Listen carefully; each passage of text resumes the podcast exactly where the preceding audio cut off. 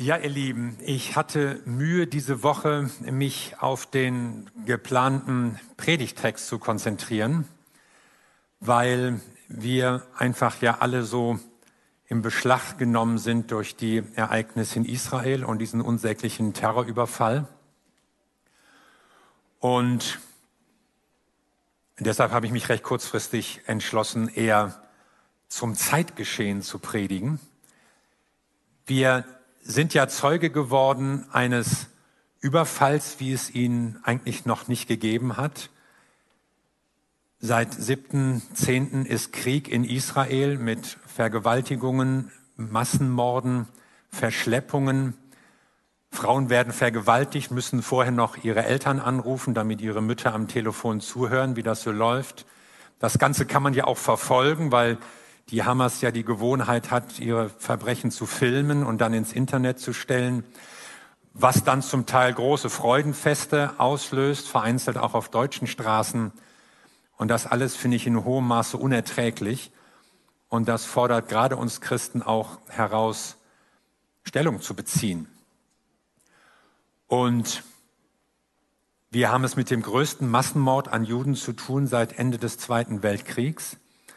Und das kann man nicht einfach so übergehen. Und man fragt sich, ja, woher kommt das? Und woher dieser Ausbruch des Hasses, der anscheinend Frieden einfach unmöglich macht? Wer rettet den Frieden, ist unsere Frage heutzutage.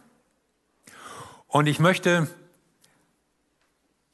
mal so einen Blick in die Geschichte werfen zuerst. Es ist ja schwer vorstellbar, dass es nach diesem Angriff, wie nach früheren Angriffen, wieder zu einer Wiederherstellung des schon immer fragilen Waffenstillstands kommt. Es ist schwer vorstellbar, dass eine israelische Regierung es sich leisten kann, die Hamas weitermachen zu lassen, sich wieder erholen zu lassen, sondern es läuft ja alles darauf hinaus, dass es hier zu einem finalen Kampf mit Israel und dieser Terrorgruppe Hamas kommen wird. Und bei einem Blick in die Geschichte schauen wir mal auf die erste Landkarte, die zeigt uns nämlich das türkische Reich am Vorabend oder vor Beginn des Ersten Weltkriegs.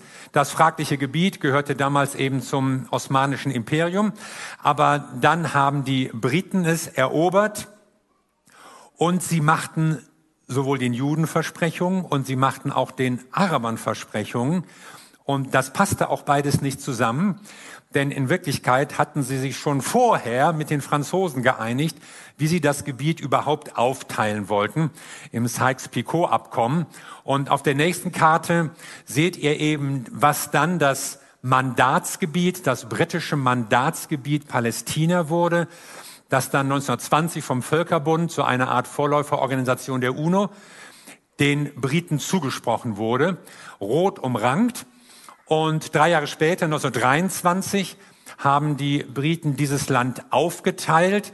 Einmal in das, was man später Transjordanien nannte im Osten und was man weiterhin Palästina nannte im Westen. Und ich habe mich immer gefragt, warum hat man aus Transjordanien nicht den Palästinenserstaat gemacht? Das wäre eigentlich die Chance gewesen. Aber man fühlte sich einem arabischen Fürsten verpflichtet, dem man das Land mehr oder weniger geschenkt hat. Das haschemitische Königshaus, das da bislang, bis heute auch reagiert. Aber es gab eine zweite Chance, immer gut, wenn es eine zweite Chance gibt. Die gab sich 1947. Und damals hat die UNO beschlossen, was machen wir aus dem restlichen Palästina-Gebiet im Westen. Und es wurde ein Teilungsplan vorgelegt, den ihr auf der nächsten Karte seht. Das Olivgrüne sollte für die Juden sein und das Gelbe sollte für die Araber sein. Die Juden haben das angenommen, diesen Teilungsplan. Die Araber haben den Plan abgelehnt und sofort, nachdem die Engländer abgezogen waren, ein Krieg begonnen, weil sie dachten, die werden wir ganz los, die Juden. Wir können das ganze Palästina uns einheimsen und es soll da keinen Judenstaat geben. Dieser Krieg dauerte ungefähr ein Jahr und endete damit, dass die Araber eben nicht gewonnen haben. Israel konnte sich konsolidieren. Jetzt ist es auf der rechten Karte. Das Grüne ist dann der Staat Israel in seinen offiziell anerkannten Grenzen. Es, die Größe täuscht ein bisschen darüber hinweg, dass eigentlich Beersheba und alles, was südlich ist, eigentlich nur Wüste ist, wo niemand wohnt, wo auch kaum was wächst. Aber immerhin, das war das Land, das dann offiziell anerkannt wurde. Es gab dann noch weitere Kriege. 1967 haben die Israelis dann auch noch das Westjordanland erobert und den Gazastreifen hier, dieses orange, orange gefärbte Gebiet. Und dieses, aus diesem Gebiet hat sich Israel zurückgezogen 2005. Man hätte es eigentlich gerne den Ägyptern zurückgegeben inzwischen, aber die Ägypter wollen es auch nicht mehr haben. Und obwohl man einen Friedensvertrag mit Ägypten hat und man sonst alles an Ägypten zurückgegeben hat, was man von Ägypten erobert hatte, aber Gaza wollten selbst die Ägypter nicht regieren. Und dort haben wir eben seit 2007 die Hamas an der Regierung.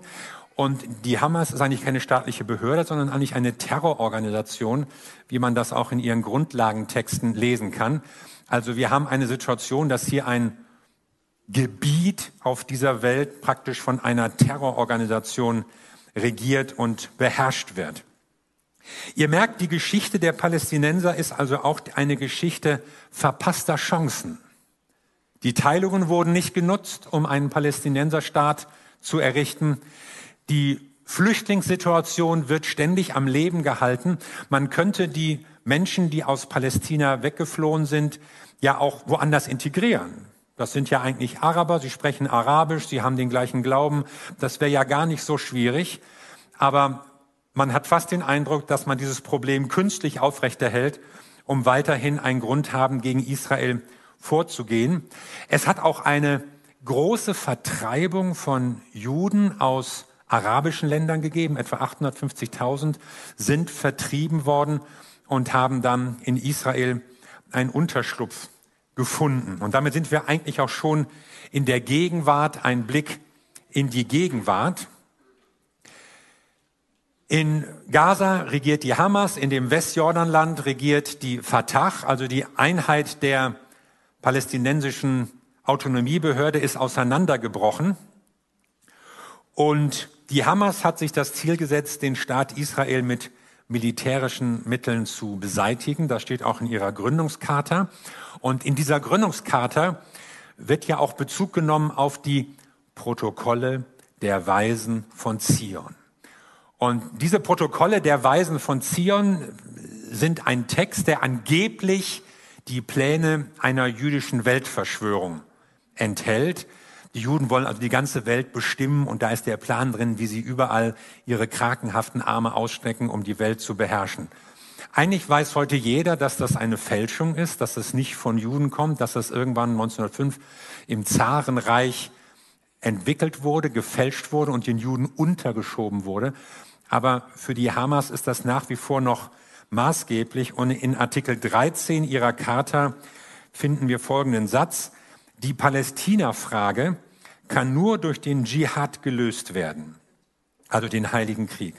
Initiativen, Vorschläge und internationale Konferenzen sind sinnlose Zeitvergeudung. Man kann sich denken, dass es schwer ist, mit so einem Nachbarn gut auszukommen, wenn die Hamas also fest überzeugt ist, dass Palästina befreit werden muss und ein freies Palästina heißt für die Hamas eben auch ein judenfreies Palästina.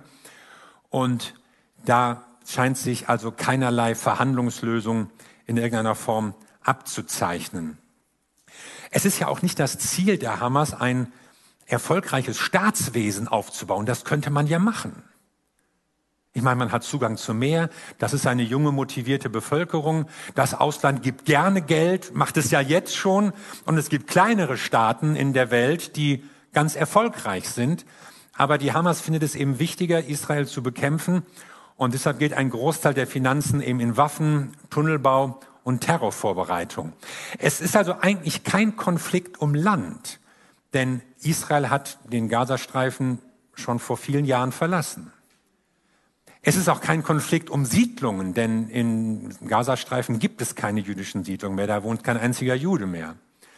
Es ist auch kein kolonialer Befreiungskampf, wie manche tun. Manche Kreise behaupten ja immer noch, ja, Israel sei eigentlich ein koloniales Gebilde, das irgendwie von Weißen aus dem Westen gegründet wurde.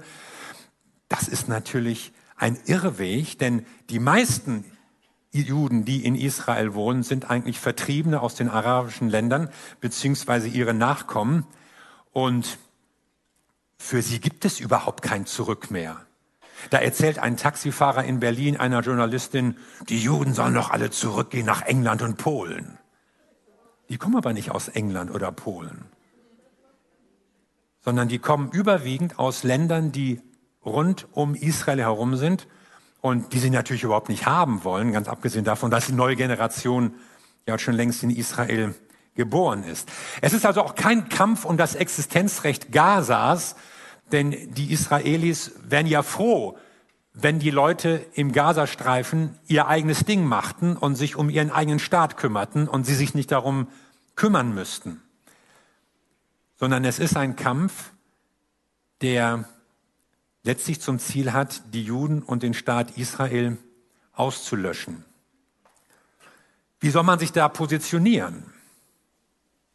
Wir Deutschen, wir wollen es uns ja mit keinem verderben. Wir wollen mit allen gut können. Wir wollen uns mit allen gut verstehen. Wir wollen von allen gemocht werden. Wir lieben die Vielfalt, ja. Aber an manchen Stellen ist die Welt wirklich schwarz-weiß. Ja, man muss beide Seiten sehen, hört man manchmal. Man darf den Terror der Hamas nicht isoliert betrachten.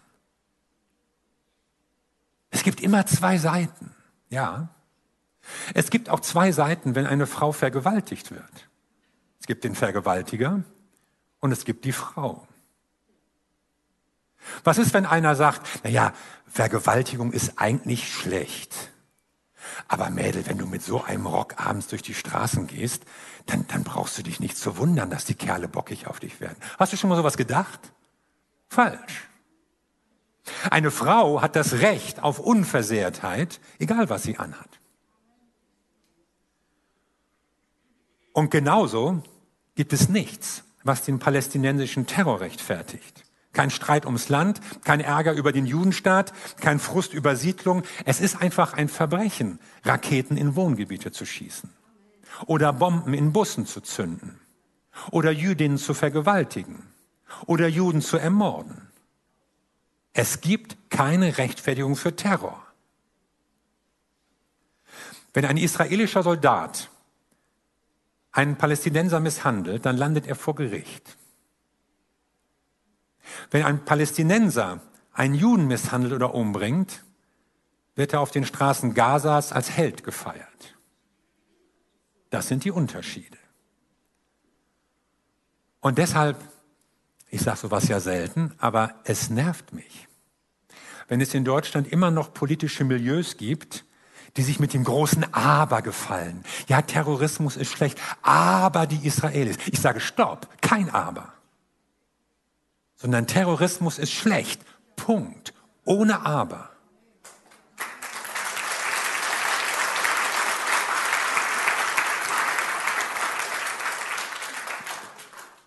Und jetzt wollen wir mal einen Blick in die Bibel werfen, also damit ihr nicht denkt, ihr seid hier in einer geopolitischen Vorlesung gelandet. Wir sind ja immer noch in einer Gemeinde. Also wir schauen jetzt mal in die Bibel. In der Bibel ist die Rede von Israel und einem Bund, den Gott mit Israel geschlossen hat. Und dieses Israel ist zunächst mal ja nicht identisch mit dem heutigen Staat. Es ist zunächst mal ein Volk, mit dem Gott seine Pläne verfolgt und durch das er eine einzigartige Botschaft in die Welt hineinbringt. Und der hat diesem Volk ein Land gegeben und in diesem Land sollten sie eine einzigartige Gemeinschaft und Lebensform verwirklichen, die für die Leute um sie herum für Neugierde sorgen sollte. Und sie sollten sagen, so ist das, wenn Gott einem Volk nahe ist. So ist das, wenn Gottes gute Gebote in einem Volk beachtet werden.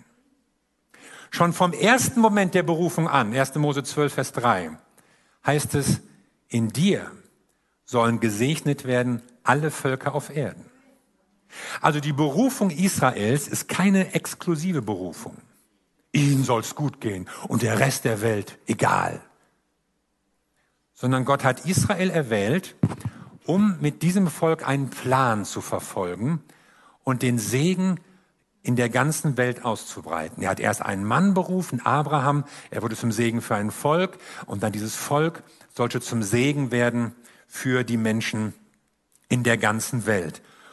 Und das hat nicht immer so geklappt mit Israel, hat seine Berufung nicht immer so gepackt, aber am Ende ist eben Jesus Christus der Jude, der Retter Gottes, der aus Israel hervorgegangen ist, mit einer Botschaft des Heils für alle Menschen.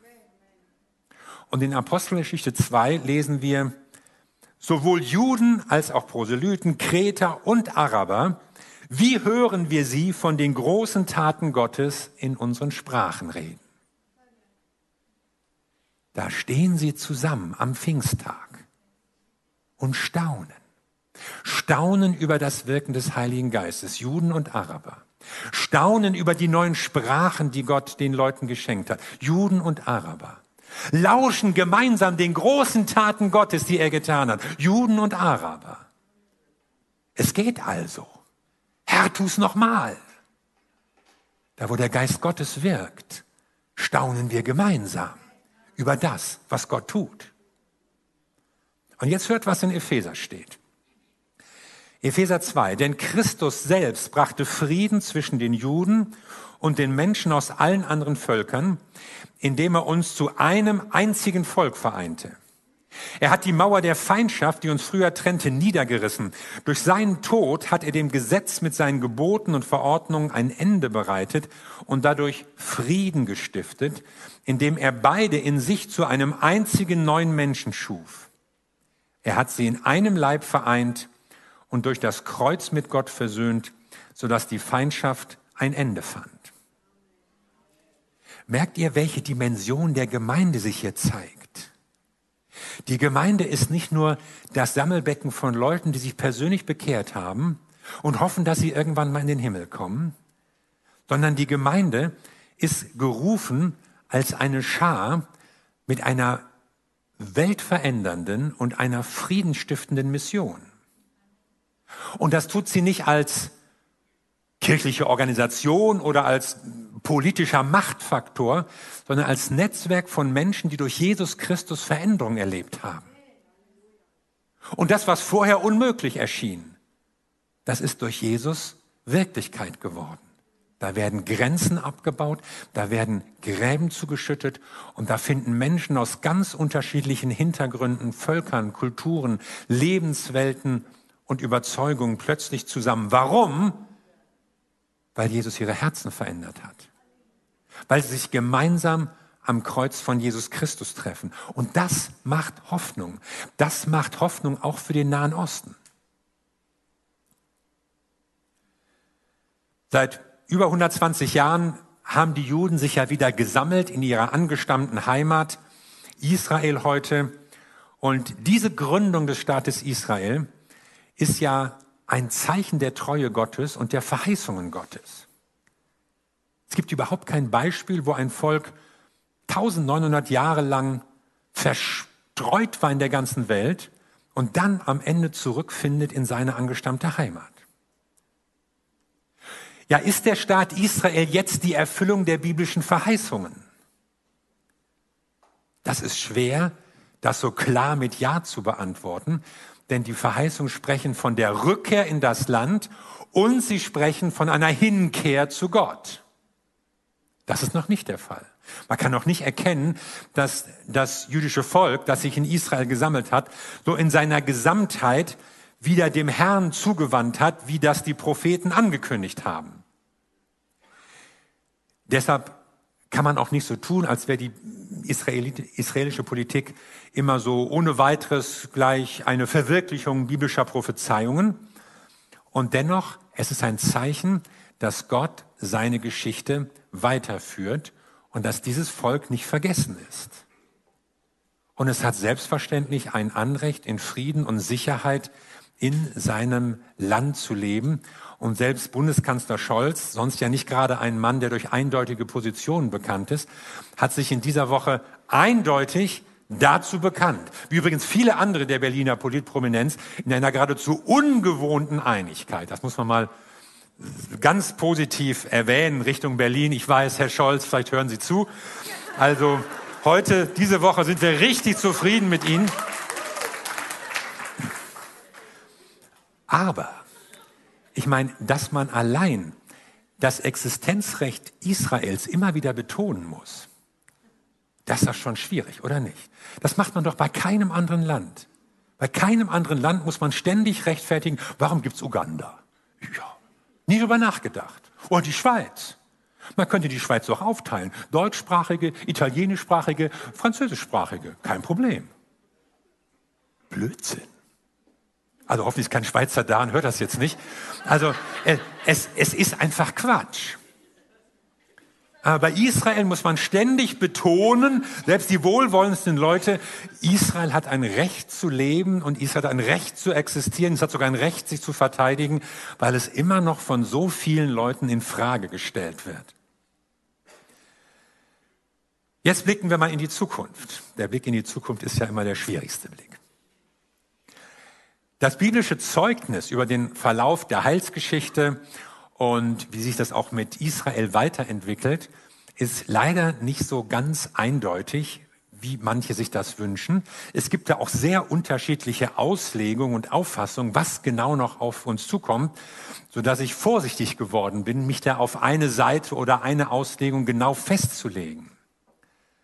Was ich aber weiß, ist, dass Jesus Christus wiederkommen wird.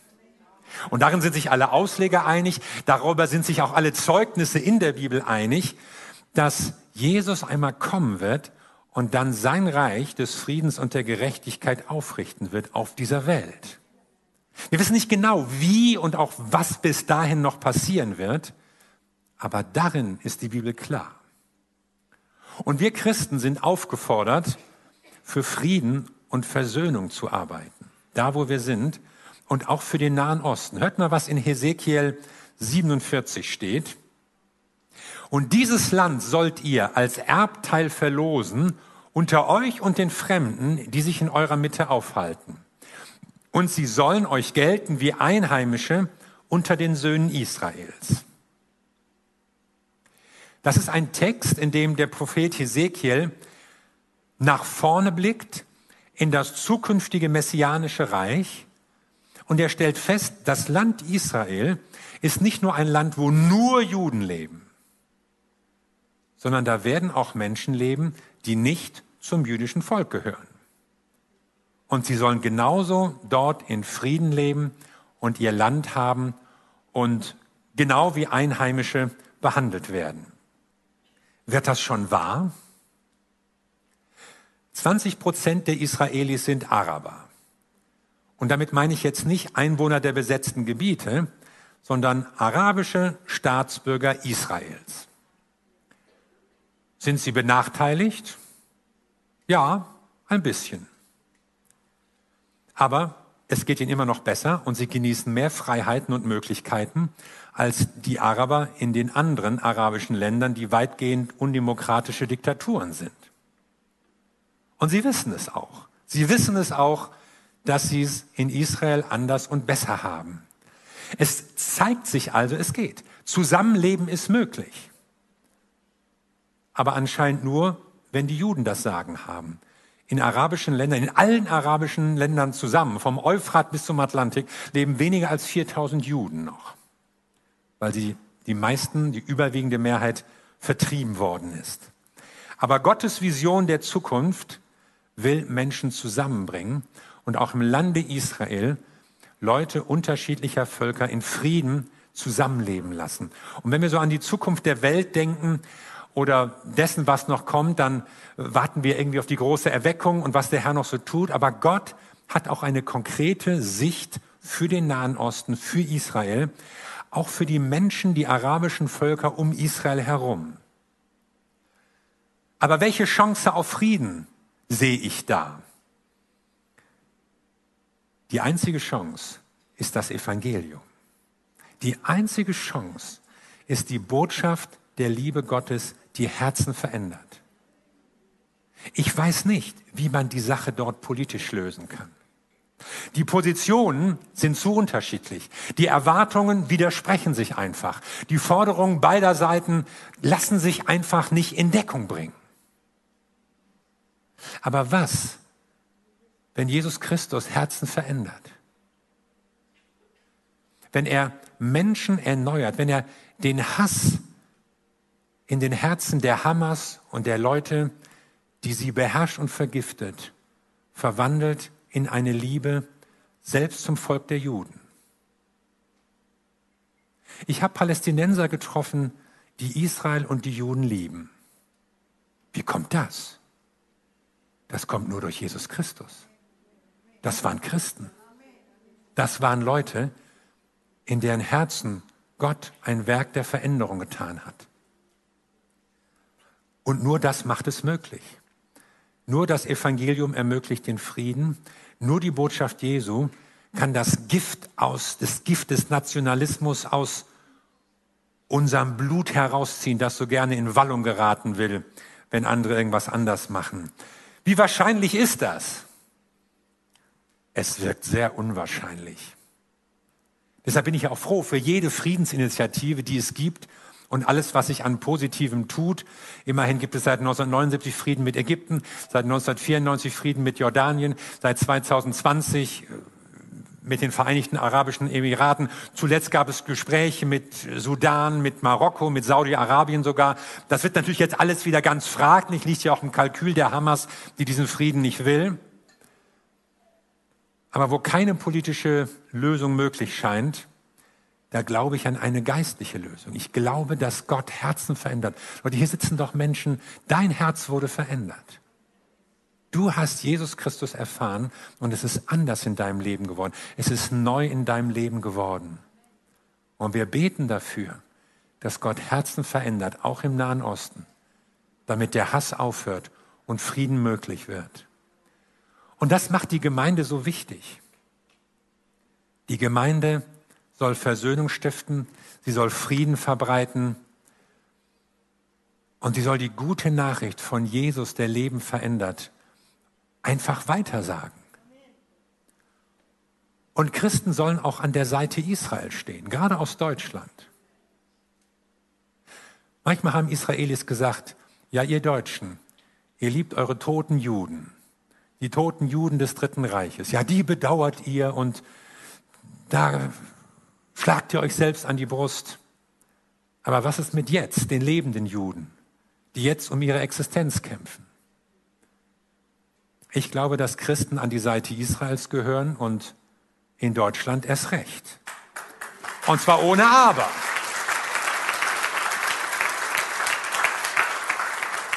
Und das heißt noch lange nicht, dass man die Politik der aktuellen israelischen Regierung in allem für richtig halten muss und ein Ja für Israel heißt noch lange nicht ein Nein zu den Palästinensern. Denn ihnen gilt genauso unsere Fürsorge, genauso unsere Liebe.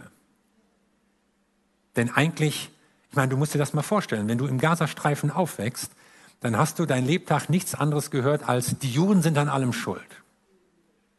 Das sind ja Belogene, Verführte, Betrogene, die von der Hamas unterdrückt werden und missbraucht werden, auch noch als menschliche Schutzschilde.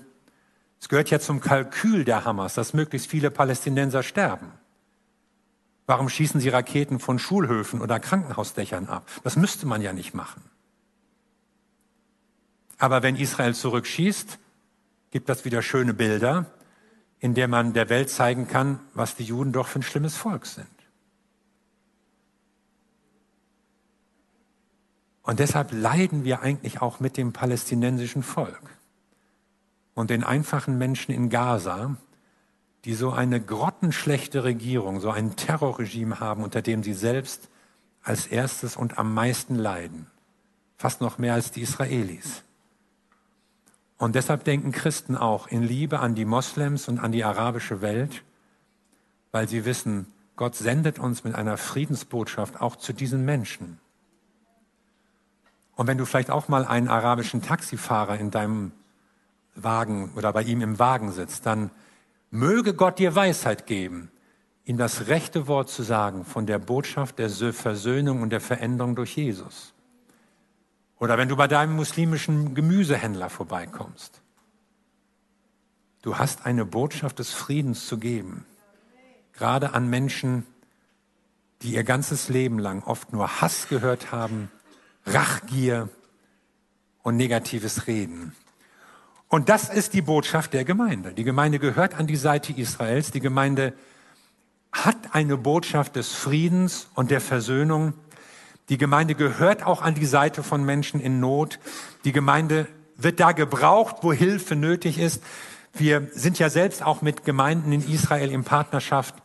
Und es gibt die Möglichkeit, auch praktisch zu helfen, sich praktisch einzusetzen. Diese Flyer könnt ihr draußen im Foyer finden und einfach euch auch finanziell beteiligen für Menschen in Israel, die jetzt in Not sind, die vieles verloren haben, ihr Zuhause, manchmal Familienmitglieder und Angehörige.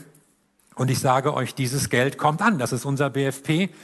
Bei dem, was in die Palästinensergebiete gezahlt wird, weiß man ja leider nicht so ganz genau, wo das immer landet. Aber das ist etwas, was über unsere eigene Freikirche läuft, über Menschen und Kanäle, die wir kennen. Ich bin überzeugt, Gott kommt mit dieser Welt zu seinem Ziel.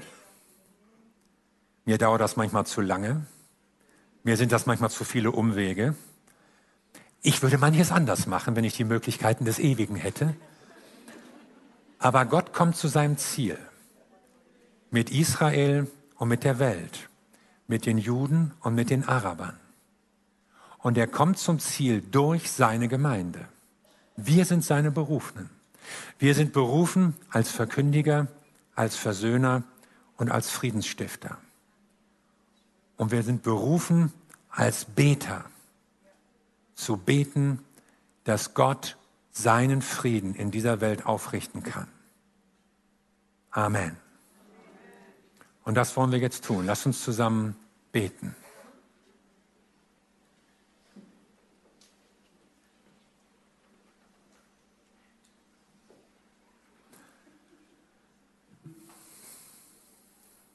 Wir danken dir, Vater im Himmel, Herr der Welt, Gott Israels. Wir danken dir, dass wir dich kennenlernen durften, dass wir in unseren Herzen Veränderung erlebt haben durch das Evangelium von Jesus Christus. Wir danken dir für Rettung, die du vorbereitet hast, für jeden Menschen und die wir ergreifen durften und unser Gebet ist es, Herr, dass diese Botschaft der Rettung und diese Botschaft des Friedens gehört wird in Israel und im Gazastreifen und in den arabischen Ländern. Überall dort, wo Menschen keinen Ausweg mehr sehen, wo sie vielleicht sogar vom Hass getrieben schlimme Dinge tun. Herr, wir beten, dass das Evangelium die Herzen dieser Menschen erreicht. Wir beten um Frieden für Israel. Wir beten um Bewahrung für dein Volk. Und wir beten, dass Menschen dich erkennen, dich, den Friedefürsten. Und wir lesen in deinem Wort, dass du die Herzen der Könige lenken willst. Und das beten wir in dieser Zeit, dass du die Herzen der Verantwortlichen lenkst Menschen überführst von ihrer Sünde, von ihrem Bösen. Und dass eine Botschaft des Friedens und der Erneuerung auch da aufgeht, wo wir uns das heute noch gar nicht vorstellen können. Du bist unsere Hoffnung, Herr. Du bist auch die Hoffnung für Frieden im Nahen Osten. Du bist gestorben, Jesus Christus, für alles Böse, auch für das Böse, das jetzt passiert. Und wir beten, dass dein Heil und deine lebensverändernde Kraft auch in Israel Frieden stiften kann. Dank sei dir dafür. Amen.